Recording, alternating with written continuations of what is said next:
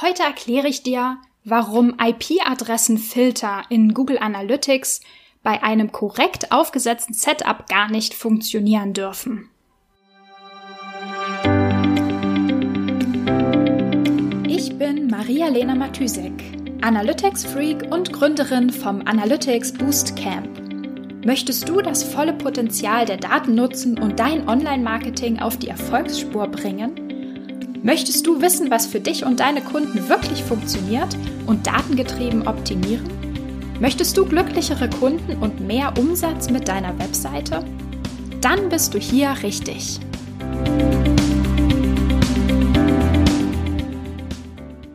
Hallo und herzlich willkommen zu einer freitäglichen Analytics-Sprechstunde. Ich hoffe, du hattest eine schöne Woche. Ähm, meine war sehr ereignisreich. Es gab viel zu tun und ähm, ich fühle mich ein bisschen müde jetzt. Es ist Freitagnachmittag und dazu noch dieses ähm, weniger schöne, extrem regnerische Herbstwetter draußen. Trägt auch ein bisschen zu meiner Müdigkeit bei. Aber nichtsdestotrotz, gar kein Problem. Ein Podcast ist auf jeden Fall noch drin.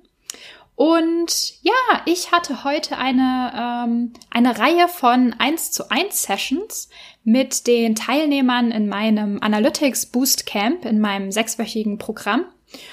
Im Boost Camp haben wir uns diese Woche sehr, sehr viel mit den internen Strukturen in Google Analytics und vor allem auch mit den, ähm, ja, mit der Datenstruktur und auch mit der Kontostruktur beschäftigt. Also wo wollen wir welche Daten hinsenden, in welche Property, wie strukturieren wir unsere Datenansichten, was wollen wir am Ende in welchen Datenansichten analysieren.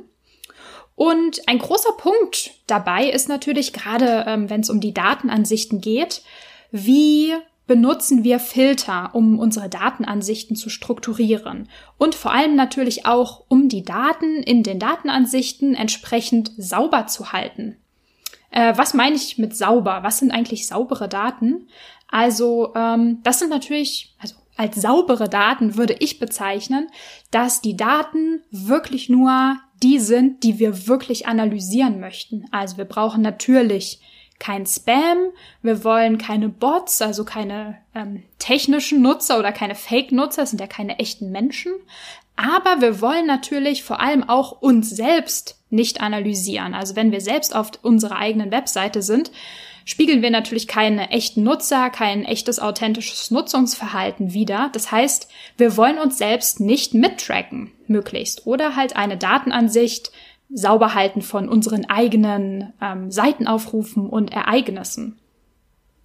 Und was ich sehr, sehr, sehr häufig sehe, was viele Analytics-Nutzer machen, ist, dass sie IP-Filter anlegen in den Datenansichten und dann ihre eigene IP-Adresse ausschließen beziehungsweise die IP-Adresse zum Beispiel von ihrem Office, dass alle Mitarbeiter, die über diese IP-Adresse die Seite aufrufen, nicht mitgetrackt werden. Und äh, ja, das Problem damit ist, dass diese IP-Filter nicht funktionieren. Beziehungsweise, wenn du dein ähm, Analytics-Setup korrekt äh, konfiguriert hast, dann dürfen die auch gar nicht funktionieren. Denn wir leben ja in einem Land, wo Datenschutz ernst genommen wird. Wir müssen IP-Adressen anonymisieren. Und zwar passiert das so, dass wir sozusagen ähm, den äh, Befehl geben, also die, das Konfigurieren, dass eine IP-Adresse anonymisiert wird. Das heißt, es werden die letzten paar ähm, Stellen von der IP-Adresse abgeschnitten. Und erst dann wird die IP-Adresse mit dem Hit, mit dem Seitenaufruf oder mit dem Event in der Google Analytics Datenbank gespeichert. Das heißt, wenn die letzten paar Ziffern von der IP-Adresse abgeschnitten wurden, dann bezeichnet sozusagen oder dann kann der Hit auf Basis der IP-Adresse nicht mehr einem konkreten Anschluss sozusagen zugeordnet werden, nicht mehr einem Büro beispielsweise, sondern nur noch einem IP-Range. Und das ist dann sozusagen eine geografisch größere Fläche. Ähm, genau. Das heißt, die Daten in der Datenbank sind nur noch mit der halben IP-Adresse gespeichert und ein Filter auf eine ganz konkrete IP-Adresse kann einfach nicht mehr funktionieren.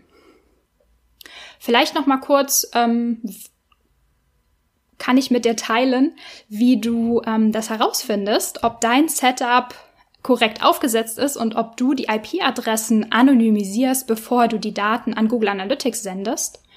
Und zwar kannst du das, wenn du ein Setup über den Google Tag Manager gemacht hast, kannst du das in den, in der Variable Google Analytics Settings unter Fields to Set einstellen. Also wenn du da in der Variable guckst und da siehst du irgendwo Anonymize IP is true, dann anonymisierst du die IP-Adressen völlig korrekt. Und wenn du ähm, ein Tracking Plugin zum Beispiel verwendest, dann kann man da häufig einfach so ein Häkchen setzen irgendwo, ob die IP-Adresse anonymisiert werden soll oder nicht. Ja, dann, ähm, ja, vielleicht nimmst du dir das einfach als letztes To-Do vor dem Wochenende mal vor, in deinen Account zu gehen und einmal zu checken, ob ähm, du oder irgendjemand anders mal IP-Adressenfilter angelegt hat und ob du deine beziehungsweise ob das Setup so gemacht ist, dass die IP-Adressen der Nutzer völlig korrekt anonymisiert werden.